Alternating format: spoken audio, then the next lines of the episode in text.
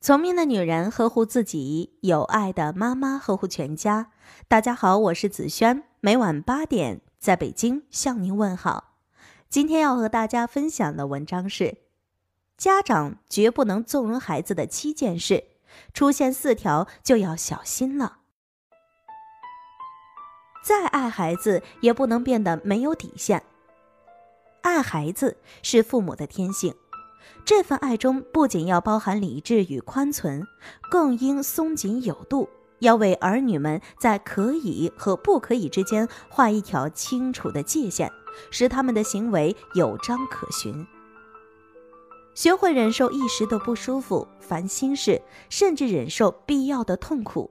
因此，对孩子如下的几种行为一定要及时制止，绝不能手软，更不能把宽容演变成纵容。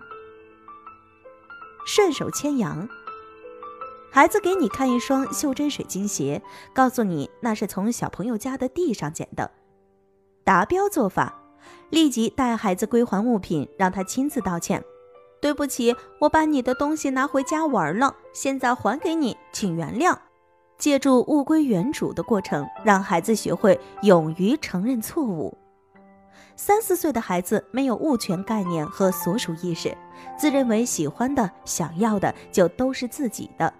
对此，父母千万不要采取下不为例的态度。记住那句古话：“勿以善小而不为，勿以恶小而为之。”得不到就动手。孩子们在玩沙子，其中一个抢起小伙伴的玩具推土机，未果一口就咬向对方的小手。结果推土机如愿到手，达标做法。亲子教育家董靖宇博士认为，对咬人的孩子，父母一定要严肃批评，让他知道咬人是不对的，已经对小朋友造成了伤害，必须亲自道歉。同时让他明白，小朋友如果不愿意把玩具借给自己玩，他应该学会接受这种不如意。除了批评和讲道理，一定的惩罚必不可少。并将与惩罚相反的待遇呈现在他眼前，呵护和安抚被咬的孩子，从而令孩子懂得攻击他人不但不可能得逞，也得不到任何好处，进而自觉摒弃攻击性行为。该睡不睡，晚上十点该睡觉了，孩子却把娃娃和毛绒玩具摊到床上，达标做法。指指墙上的卡通挂钟，示意孩子到就寝时间了，告诉他按时休息，才能保证第二天去幼儿园不迟到。没有一个孩子会主动上床，他们永远没玩够。如果父母允许孩子一而再、再而三的晚睡，规律的作息和良好的生活习惯就难以养成。所以，无论孩子找什么理由，父母都要想办法拒绝。见了玩具就走不动。在超市，你拒绝买芭比娃娃，女儿却紧紧地抱着不放，任你怎么解释也不松手，还一屁股坐到了地上。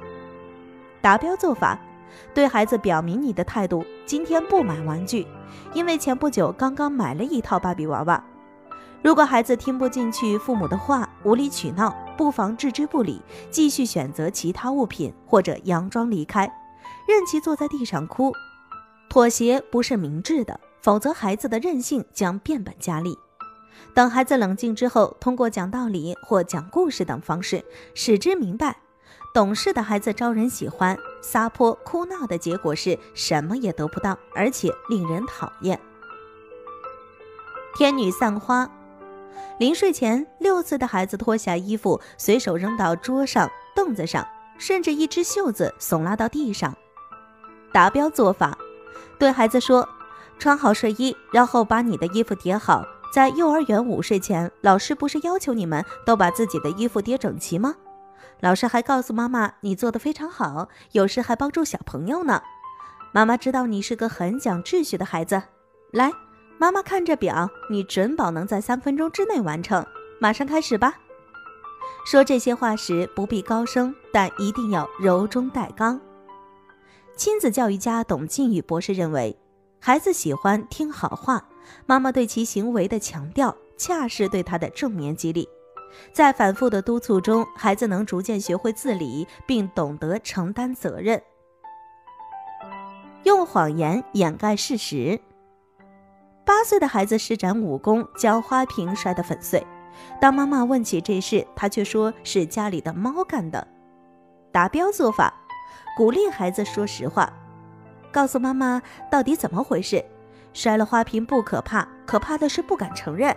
妈妈喜欢诚实、勇于对自己行为负责的孩子，以此打消孩子的顾虑，鼓励他说出真相，并在第一时间拥抱他、表扬他。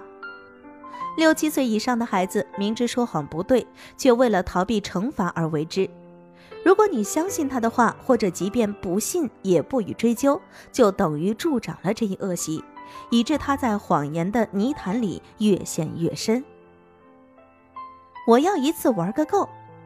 到了该结束游戏的时候，九岁的孩子却坐在电脑前不动。达标做法，对孩子表明你的宽容度。好吧，再给你五分钟把这局玩完。如果还不结束，明天也不允许你玩了。电脑游戏容易使人上瘾，孩子更是如此。所以父母一定要规定孩子玩游戏的时间，比如一天一次，时间为半小时左右，并严格督促其遵守，使之通过服从外在的约束力，逐渐学会自我约束、自我控制。另外，亲子教育专家认为，在规定时间的前五至十分钟，父母可提醒一次，让孩子有心理准备，为准时离开电脑提供可能。今晚的妈妈思维就到这里了。如果您觉得不错，请分享给您的朋友们吧。我是子轩，让我们明天再见，晚安。